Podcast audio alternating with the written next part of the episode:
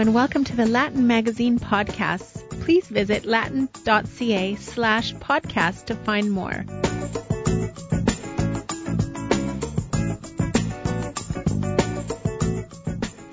Hola a todos y todas. Bienvenidos al quinto episodio de Latin Cast, el podcast de Latin Magazine en el que Miguel Máiquez, Juan Gabasa y un servidor, Julio César Rivas, charlan y discuten sobre temas de interés para la comunidad hispana en Canadá.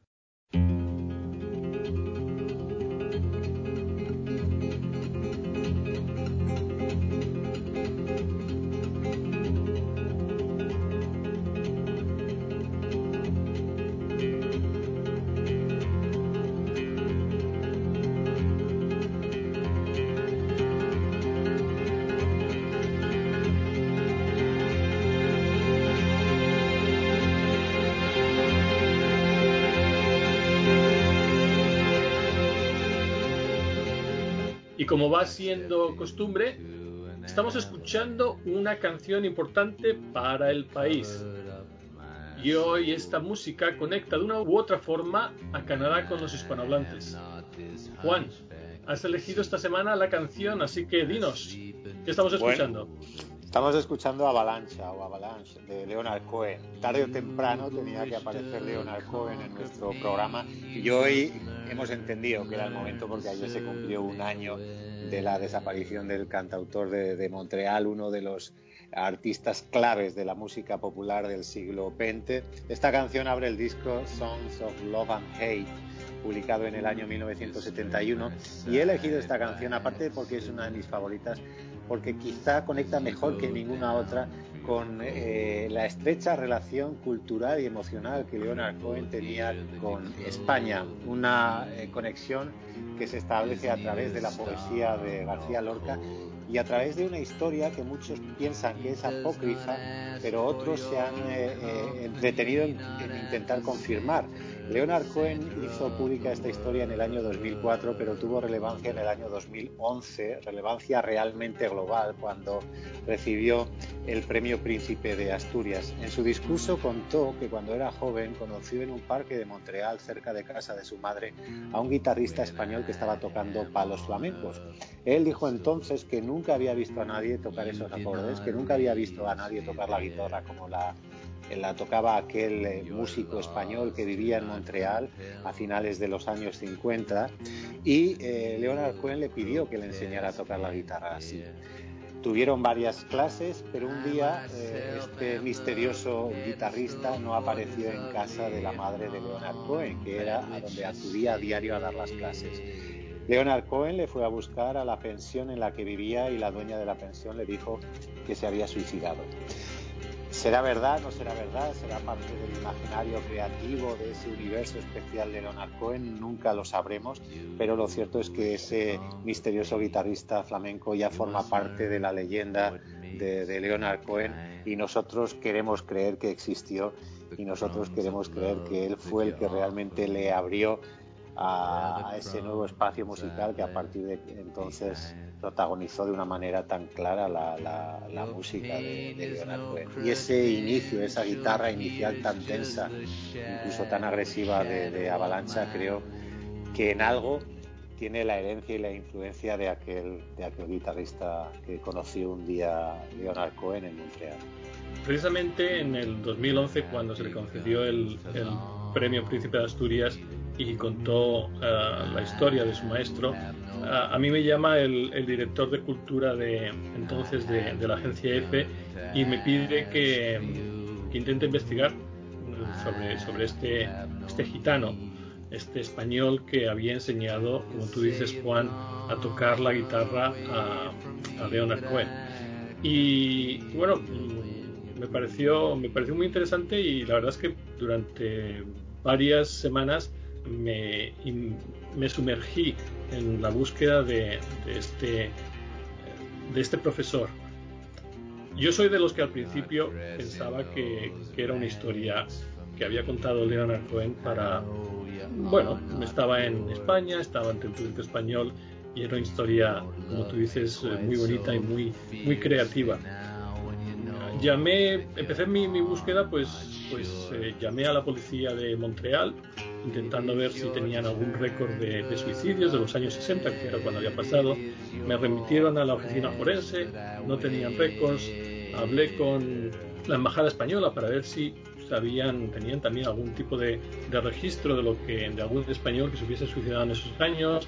No tenían nada, el consulado de Montreal tampoco tenía nada. Al final me pasé más de una semana en la, biblioteca buscando en los periódicos de Montreal cualquier referencia a cualquier suicidio que se hubiese producido en, los años 60.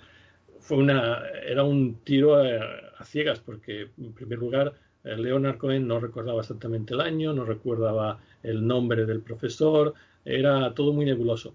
Al final, ya te digo, yo pensé como, como era uno de los escépticos, pero finalmente hablé con, un, con uno de los biógrafos de Leonard Cohen y me dijo, que no, que, para ellos, eh, para los biógrafos de Leonard Cohen, eso realmente había pasado y que, y que había habido un profesor, un, un, gitano, un español, que le había enseñado los seis acordes que según Leonard Cohen eran la base de toda su música.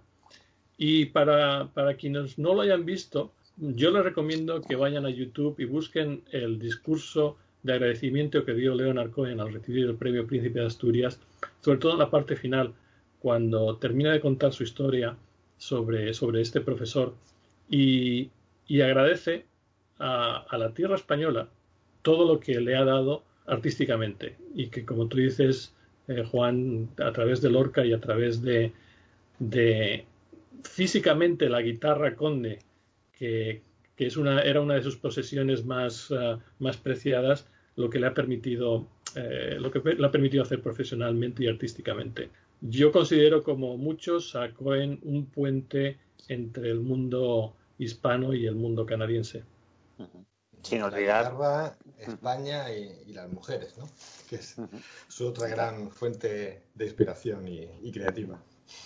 Lo que pasa es que no hubo una, hubo una Susan, pero no hubo una, una, mujer con un apellido, con un nombre español más, más característico, pero sí que, tuvo que sepamos o que él cantara o que él, o, o a la que ella a la que él dedicara una canción, pero sí que existió Take This Wolf, que es eh, la adaptación que hizo eh, eh, Cohen muchísimos años después del, del famoso poema de, de, Federico García Lorca y las colaboraciones que más adelante tendría, tendría con Enrique con Enrique Morente. ¿no?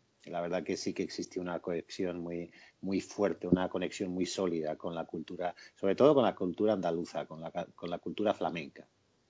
Pues con esta introducción, que creo que es, es lo más apropiado, ya que como, como, recordáis, hace un año que, se, que murió el gran Cohen, vamos a pasar a una cuestión un poco menos agradable.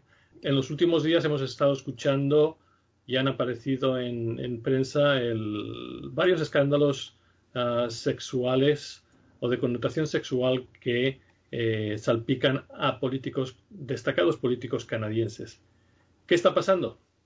Bueno, yo diría que está perdiendo el país la, la, la inocencia, pero, pero creo que, que la perdió ya hace eh, muchísimo tiempo. Lo que ocurre es que nos sigue a todos, incluso a los que ya llevamos muchos años viviendo aquí, todavía, y es sorprendente, nos sigue llamando la atención que eh, Canadá esté en la actualidad por noticias de este tipo, que, son noticias tan sórdidas y que no casan bien con la idea de una democracia tan sana y tan madura como la, la canadiense. Lo que pasa que es que no estamos hablando de democracia, sino que estamos hablando de seres humanos, de políticos con unas debilidades muy manifiestas y que en un país cuya tolerancia es muchísimo menor que en otros países respecto a determinados temas, esto lógicamente eh, tiene pues el eco, la repercusión y las consecuencias que ha tenido y ha eh, revuelto de una manera tan importante la, la, la, la, agenda política y el escenario social del país. Miguel, ¿por qué no nos centras un poco el tema? ¿Qué es lo que, qué es lo que ha pasado?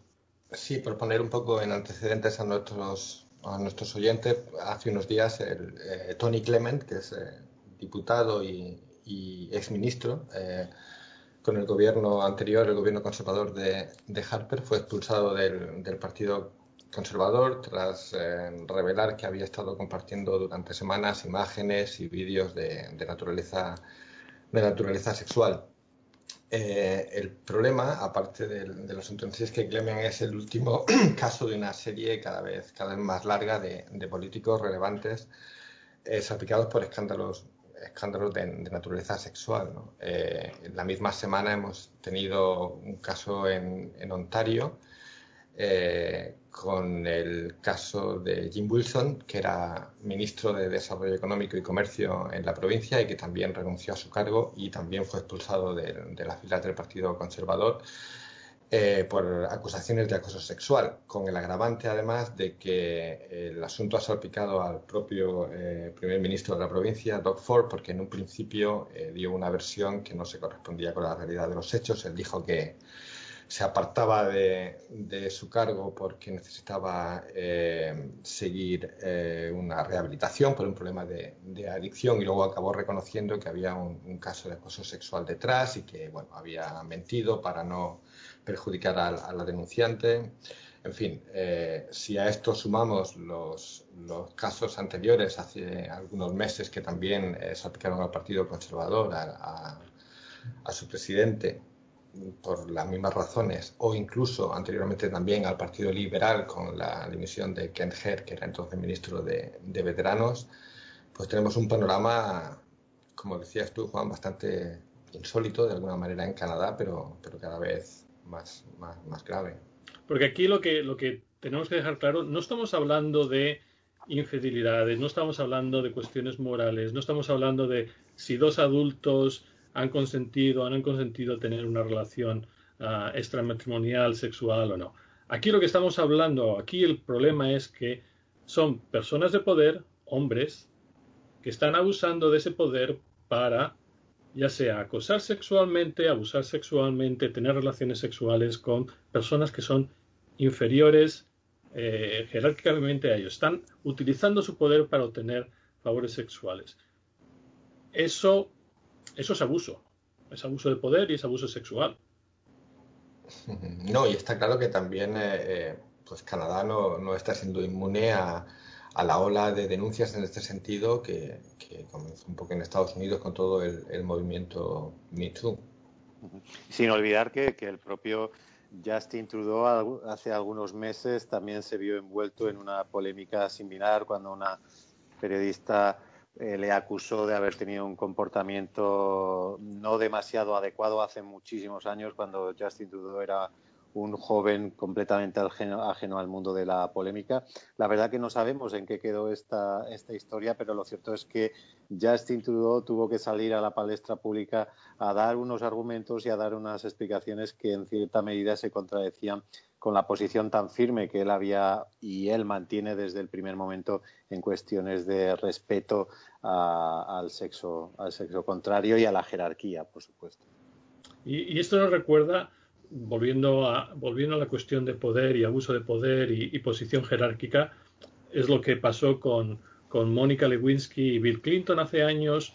Eh, es simplemente que las personas que están por encima jerárquicamente, que tienen autoridad, sobre los subordinados no pueden, no deben, y es ilegal, que eh, utilicen esas, esas posiciones para mantener relaciones sexuales. A mí lo que me, lo que me, me pregunto es, lo estamos viendo todas estas denuncias en, en, Canadá, estamos viendo eh, una gran cantidad de denuncias en Estados Unidos, lo estamos viendo en Europa, pero no creo que se esté produciendo este tipo de denuncias en Latinoamérica.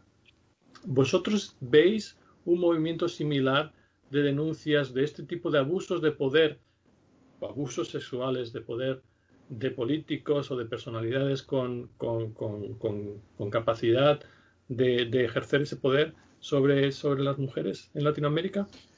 Em, yo creo que no, o no todavía, pero también es que partimos de una base social bastante diferente, desgraciadamente. Yo creo que es hay, un, hay un problema de, de un machismo más, más enquistado en la sociedad de América Latina. Y, no lo digo yo como si fuera una percepción personal, sino lo, dicen numerosas encuestas y, estudios, eh, varios de ellos publicados recientemente, concretamente hace solo un par de meses o tres, eh, Oxfam eh, publicó una, una macroencuesta que había hecho entre, entre jóvenes de, de Latinoamérica sobre temas relacionados con el machismo y, el 65% eh, no aceptan que cuando una mujer dice no es, es no, 7 de cada 10 creen que la responsabilidad de que las manoseen o las, o acorralen es, de las propias mujeres por la ropa que usan, etc. No digo que sea una situación que será de forma generalizada, pero evidentemente para que este tipo de denuncias a los responsables políticos y a, las personas que ocupan, que ocupan cargos públicos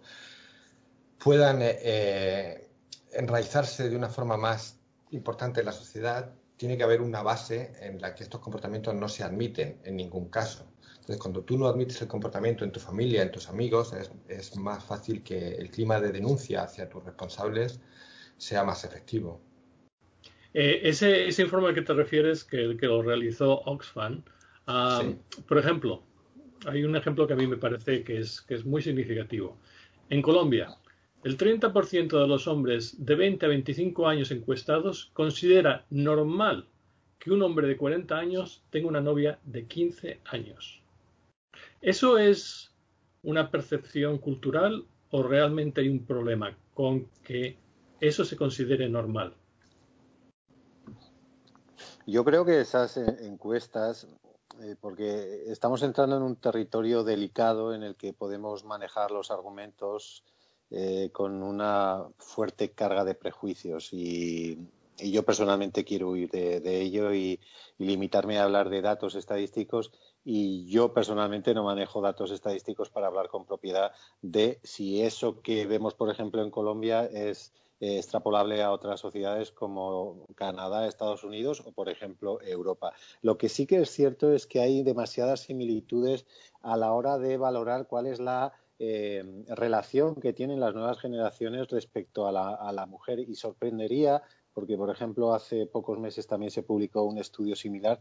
Sorprende, por ejemplo, el alto grado, el alto porcentaje de jóvenes españoles menores de 25 años que justifican en determinado contexto incluso el hecho de poder eh, eh, agredir físicamente a, su pareja.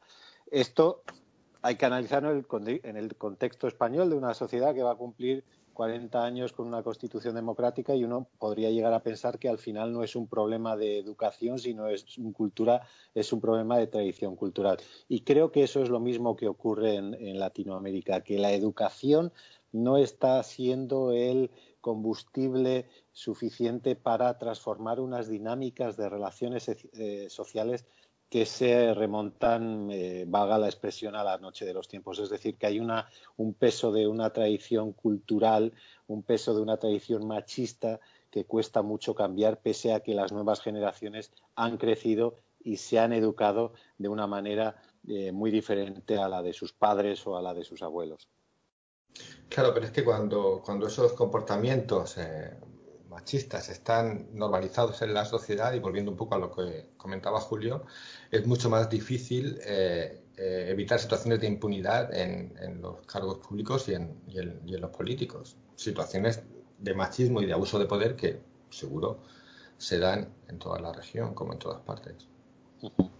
Y un último dato que quiero destacar y es que Canadá, eh, desde hace ya varios años, cada vez que firma un acuerdo de libre comercio con algún país o región, en, no solamente en Latinoamérica, sino en otras, en otras áreas del mundo, incluye cláusulas de igualdad de género, intenta incluir cláusulas de igualdad de género y de protección.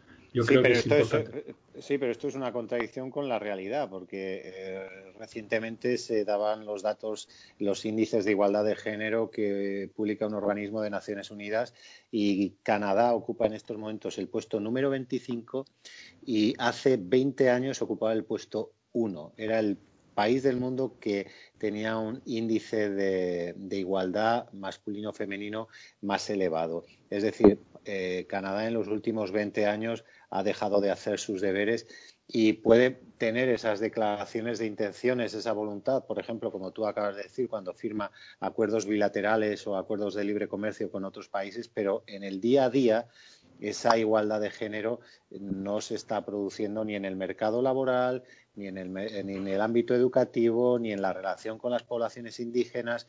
Es decir, la realidad de Canadá es mucho más oscura en este aspecto de lo que la voluntad política muestra. De hecho, mm, Canadá solamente ha tenido, solamente tenido y muy brevemente un primer ministro que era mujer. No hay, y hasta, hasta hace poco no había paridad ah, de género en, en, las, en los gabinetes de ministros. Yo de todas maneras creo que los deberes en este tema, como hombre, los tenemos que hacer nosotros. Tenemos muchos deberes que hacer. sin duda. Continuamos con nuestro programa. Vamos a ver. Em, mucha gente verá que en estas fechas aparecen flores en lugares inesperados, sobre todo en las solapas de los abrigos y las chaquetas de, muchos canadienses. Son, eh, aquí lo llaman las red poppies, las, las amapolas rojas y tienen un significado que a lo mejor algunos de nuestros oyentes no, conocen. Juan, eh, en, este, en, esta semana en Latin Magazine ha escrito un artículo sobre precisamente la historia y el significado del Red Poppy. Así que Juan, por favor, a ver, cuéntanos, para los que somos vagos como yo y no leemos mucho, dime, ¿qué es lo que nos cuentas? La, celebración de Remembrance Day, que va a ser este domingo 11 de, noviembre, aunque la tradición se ha extendido a todo el mes y durante todo el mes los canadienses y los no canadienses llevan el poppy rojo en su solapa, remite obligatoriamente a la Primera Guerra Mundial, que es el origen de esta celebración y el punto de inflexión en el largo camino recorrido por, Canadá hasta que se convirtió en un Estado soberano y plenamente independiente de la corona británica, cosa que ocurrió en el año 82, 1982, cuando se, aprobó la actual constitución canadiense. Pero si nos vamos a los datos, la intervención militar de Canadá durante la, conocida como la Gran Guerra, eh, que comenzó el 4 de agosto de 1914, fue muy importante porque casi 700.000 canadienses se alistaron en la guerra, en la guerra mundial eh, con la fuerza expedicionaria canadiense dentro de las tropas eh, británicas. De estos hombres y mujeres, casi 60.000 fueron miembros de, las, de la Canadian Expeditionary Force y de ellos murieron más de 50.000. Eh, esa terrible huella que la Primera Guerra Mundial dejó en, Canadá es una guerra, una huella que está presente si nos vamos, eh, si recorremos Canadá, la vemos permanentemente en, monumentos, en placas, en recordatorios que se extienden por todas las ciudades y poblaciones de Canadá, hasta el punto de que esa tragedia sirvió para que los canadienses empezaran a construir una propia identidad, una especie de autoestima como nación y a partir de la Primera Guerra Mundial y como consecuencia de esa tragedia es cuando se empieza a labrar el camino que acabaría, conduciendo a la, creación de, Canadá como un Estado independiente plenamente de la corona británica, aunque siga manteniendo ciertos eh, símbolos eh, o ciertas conexiones que son de carácter simbólico. Y el Red Papi pues representa precisamente el recordatorio de todos aquellos canadienses que dejaron su vida en las tierras de Europa y que después se extendió, por supuesto, a los canadienses que murieron en la Segunda Guerra Mundial y a todos los miembros de las Fuerzas Armadas que han muerto en acto de servicio no solo en las dos grandes guerras europeas, sino también en otros conflictos en los que Canadá ha participado, o bien como fuerza independiente, o bien dentro de las fuerzas de, Naciones Unidas o de la NATO, de la OTAN. Entonces, eh, Miguel, para aquellos que como yo no nos colocamos el Red Poppy, por razones que no tengo ningún problema en explicar. ¿Es eso una señal de falta de respeto a nuestro país, al nuevo país que nos ha acogido? ¿Es algo totalmente legítimo? ¿Tú qué crees? Yo, yo tampoco, tampoco me la coloco por, razones muy específicas. Yo personalmente no creo que sea en absoluto una, una falta de respeto, pero sí que es cierto que culturalmente es algo muy, muy, muy, muy arraigado y que, muchos canadienses eh, lo consideran básico y no entienden que alguien no, no pueda comprender la importancia del, símbolo. Pero para los que venimos de países donde el ejército no ha tenido siempre un papel ejemplar ni heroico precisamente, como es el caso de España, pero también de muchos países de Latinoamérica, eh, cuesta ponerse un símbolo que asociamos más a cierto militarismo, a pesar de que te expliquen que no se trata de un símbolo militarista, sino de reconocer el sacrificio de gente que luchó por la democracia. Pero ahí para mí es donde entra el primer problema, ¿no?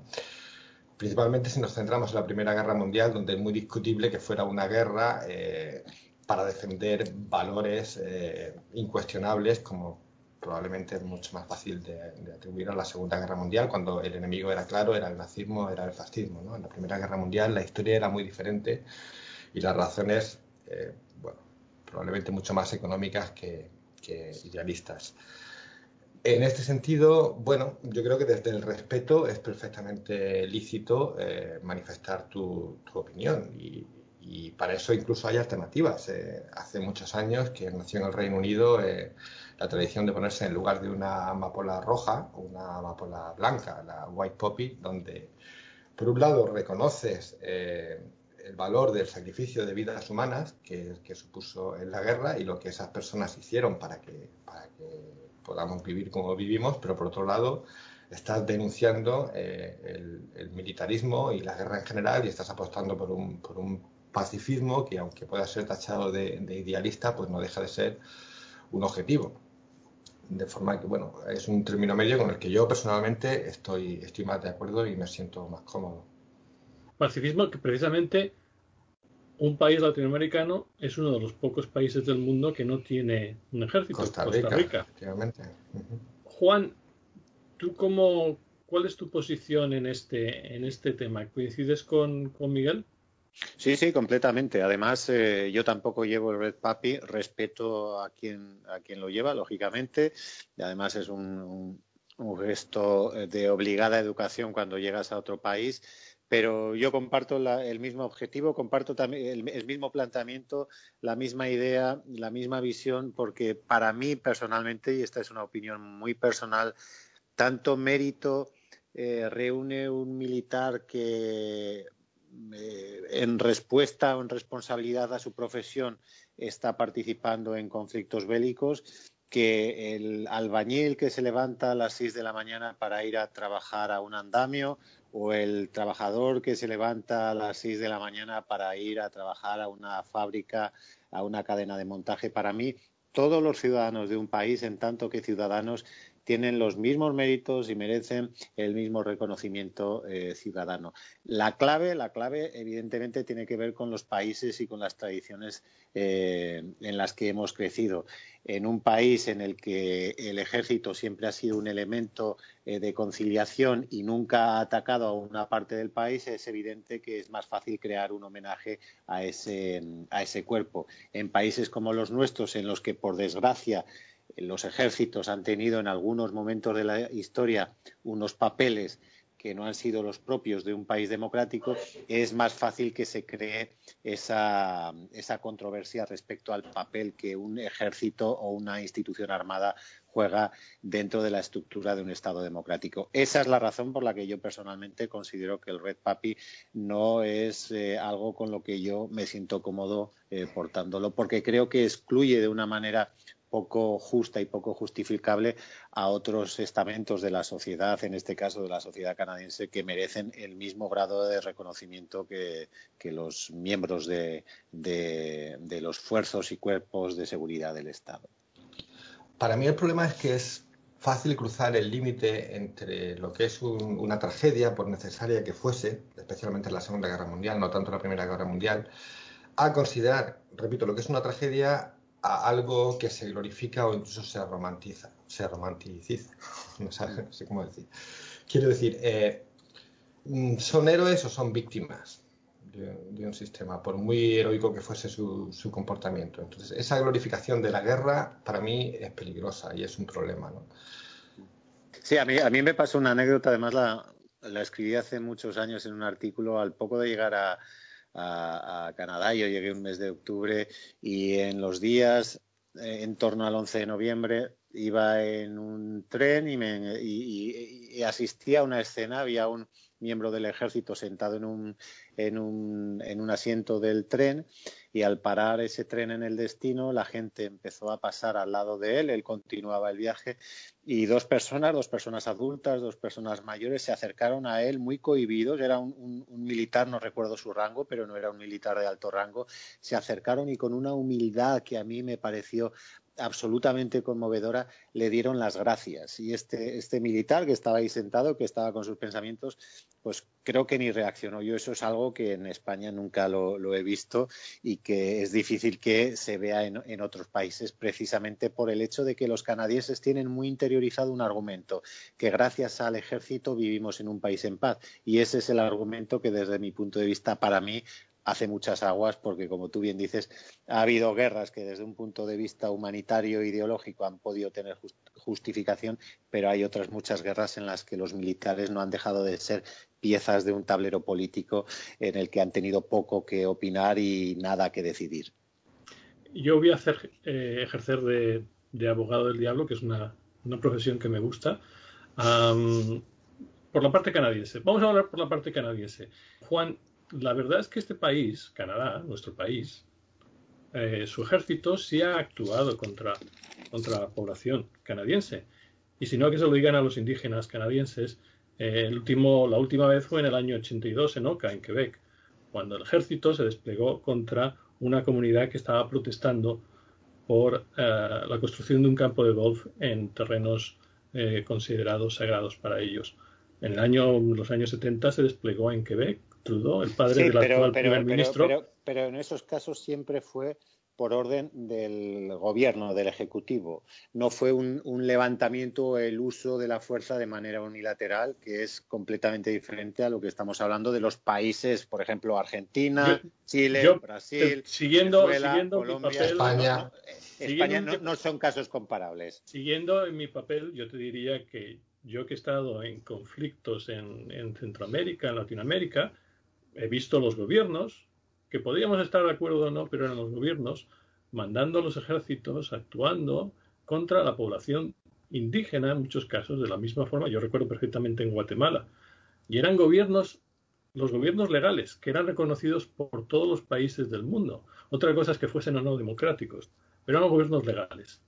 Y esos gobiernos lanzaban el ejército contra la población civil, la población indígena. Eh, no solamente ahora, la historia de Canadá, el cuerpo militarizado de la policía montada en, las regiones rurales y sobre todo en las comunidades, indígenas tiene muy mala fama. Y esto cuando lo digo a mi mujer, que tiene un, pariente que fue uno de los ah, uno de los policías montadas en el siglo XIX, no le va a gustar mucho. Entonces, creo que por una parte eh, tenemos que desmitificar también esta imagen. Y por otra parte, a mí lo que me molesta como alguien nacido en España es el caso de la Brigada Mackenzie Papino. La Brigada Mackenzie Papino, para aquellos que no, que no lo sepan, fue un grupo de voluntarios canadienses que acudió en defensa de la República Española en el año 36 cuando parte del ejército se sublevó contra el gobierno democrático de España. La, la Brigada Mackenzie Papino estaba hecha por voluntarios voluntarios como eran los soldados canadienses que acudieron a la Primera y a la Segunda Guerra Mundial, porque en Canadá no había conscripción. Sí, de eh, hecho, no quería decir que además, de hecho, en términos porcentuales, Canadá fue el país del mundo que más brigadistas eh, eh, mandó a la guerra a la guerra española. Buena parte de ellos procedían del Partido Comunista. fueron en total 2.800 voluntarios y es verdad la historia que además está muy bien narrada en un libro que yo recomiendo del periodista de Maclean, Michel Petru. El libro se titula Renegados, Renegades. Cuenta muy bien esa historia y cuenta sobre todo cómo buena parte de todos esos voluntarios que regresaron una vez finalizada la guerra a Canadá se encontraban primero con el desprecio de los ciudadanos, con la indiferencia y después con una especie de macartismo a la canadiense que les persiguió por su condición de comunistas durante muchísimas décadas. Y ellos sí que realmente, como tú bien dices, eh, intervinieron en una guerra, en una guerra por razones ideológicas en contra del fascismo que representaba en aquellos momentos, de la amenaza del fascismo que representaba en aquellos momentos el franquismo eh, del bando nacional. No, solamente, no solamente fueron perseguidos después, fueron perseguidos antes, es decir, el país, este país aprobó una ley por la que no podían viajar a España a luchar no contra ya las fuerzas franquistas, sino contra las fuerzas nazis alemanas que estaban bombardeando España contra las fuerzas de, Benito Mussolini que estaban en España. Es decir, la misma, el mismo conflicto, la guerra contra el nazismo y el fascismo, en el año 36 eh, el gobierno canadiense intentó, intentó que no se produjese y eh, tres años después lo promovió. Como tú decías, eh, yo tuve la suerte de entrevistar al último superviviente de la brigada Mackenzie Papineau. Perdona, un, dato, murieron más de 700 canadienses en España durante la guerra civil. Jules, Jules Paivio fue el último superviviente de la brigada Mackenzie Papineau y se salvó de los, por los pelos de, ser asesinado porque fue capturado por, por, los fascistas italianos y cuando iba a ser fusilado junto con otros 20 compañeros, eh, literalmente el, fusilamiento fue interrumpido porque había una posibilidad de intercambiar los 20 brigadistas por 20 italianos y por eso se salvó. A pesar de ello, estuvo en, un campo de concentración hasta el año 39. Cuando volvió a Canadá, durante años durante años no pudo tener un trabajo eh, de forma estable porque la policía montada acudía a, sus, a, las empresas donde trabajaba y hacía que se le despidiesen. Este hombre, este hombre luchó por lo mismo que han luchado los otros decenas y centenares de miles de, canadienses que fueron a la, a la, Segunda Guerra Mundial. Y sin embargo, él, como sus compañeros, fueron perseguidos por este mismo país. A mí esa hipocresía pues la verdad es que me, me, duele. Bueno, por lo menos hay un, hay un monumento en, en Ottawa, ¿no? Un monumento a la, al hay, hay, dos monumentos. Un monumento en Ottawa y un monumento en Queen's Park. Es una piedra que trajeron del frente del Ebro y que tiene una placa enfrente de la entrada del de, Lieutenant Governor, de la representante de, la reina en, la provincia. La, parte feliz de, la historia de, Jules Paivio es que en el 2012 el gobierno español le concedió, como a otros brigadistas que, todavía sobrevivían, la nacionalidad española. Eh, estuve en, el consulado cuando se le hizo la entrega de, su nacionalidad y os puedo decir que, fue uno de los momentos más felices de, Jules. Sí, además fue una, noticia que además tuvo mucho eco, recuerdo entonces en la, en la prensa española y bueno, refleja muy bien lo que son las sociedades, la, complejidad de las sociedades y la hipocresía en la que muchas de ellas o casi todas han construido su, identidad como país. Y, este caso es muy obvio, es muy evidente y, creo que refuerza muy bien esas dudas que nosotros tenemos sobre el carácter noble de, la tradición del, del, Red Papi en la solapa durante el mes de noviembre. Y yo creo que debíamos empezar un movimiento de la misma forma que, este, los gobiernos canadienses se han estado disculpando ah, de errores eh, históricos que han, que, han, cometido contra minorías. Ah, hace, hace dos días fue eh, Justin Trudeau por el caso de los judíos del, barco San Luis yo creo que debemos empezar un movimiento para que se reconociese eh, la, contribución que hizo la Brigada Mackenzie Papineau, sus integrantes, a, la lucha por la libertad y el error que hizo el gobierno canadiense de perseguir a esos jóvenes canadienses. Voto por ello. Pues eh, seguimos, seguimos. A ver, ¿qué destacáis esta semana de Latin Magazine? Em, bueno, a mí me gustaría destacar eh, eh, el seguimiento que hemos hecho a la decisión del gobierno federal canadiense de recibir 350.000 eh, inmigrantes anuales a partir de, 2021. solo remitiros, tenemos un artículo en la revista donde explicamos un poco en qué consiste la, decisión y los, nuevos cupos y también un artículo de opinión de Vilma Filici donde ella eh, señala que es, eh, este aumento es esencial para mantener la fuerza laboral en, Canadá, a pesar de, las críticas de, la oposición y de que son siempre decisiones un poco conflictivas en los tiempos que vivimos, donde hay tanta opinión en contra de, la inmigración.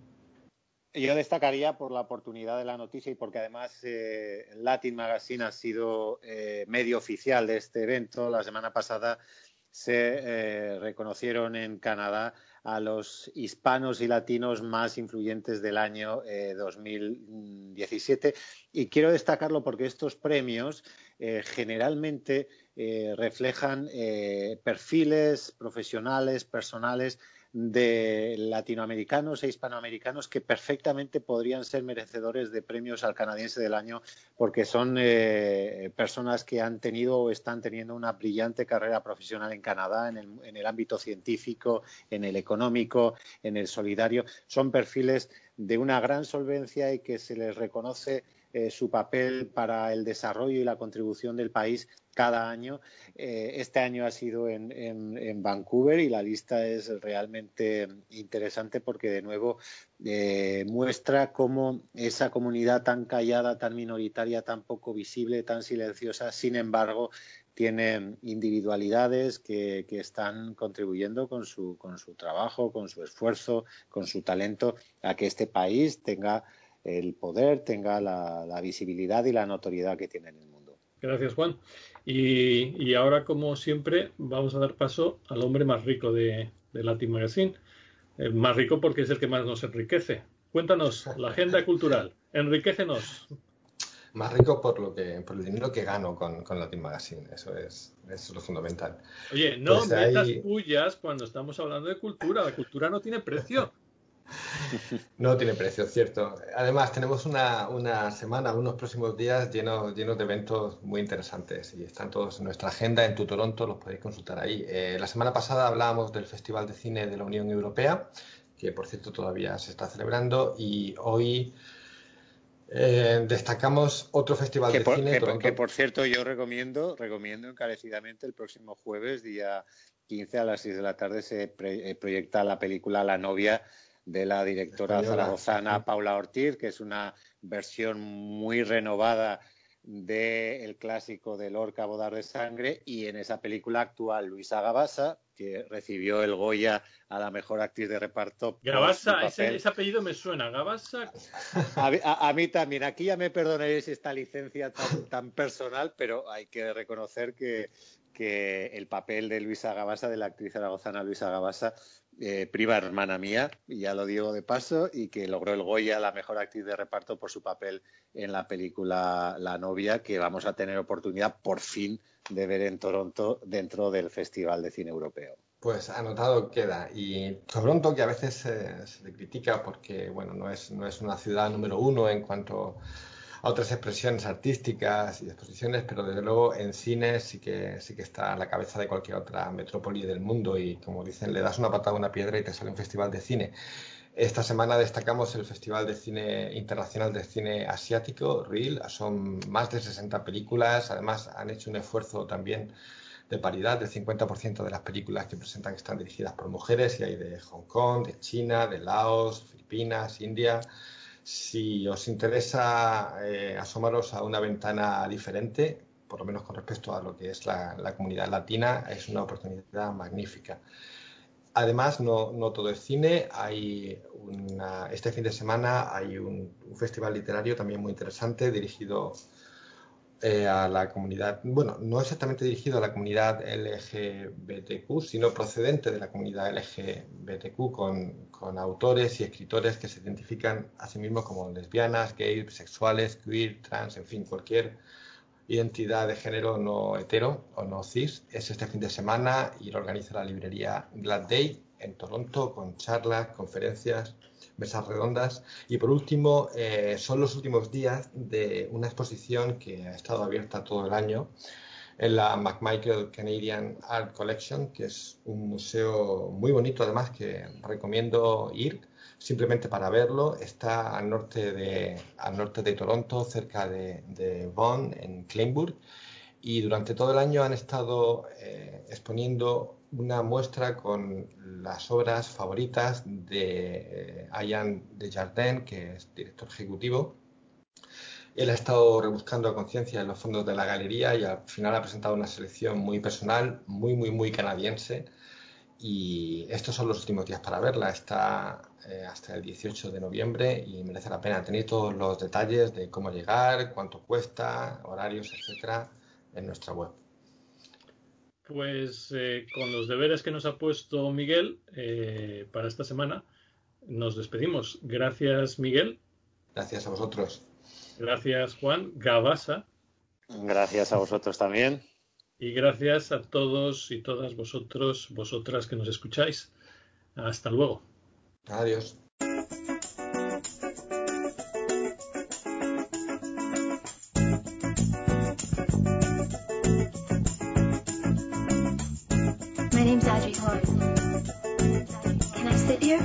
Gracias por escuchar los podcasts de Latin Magazine. Puedes encontrarlos todos en latin.ca barra podcast.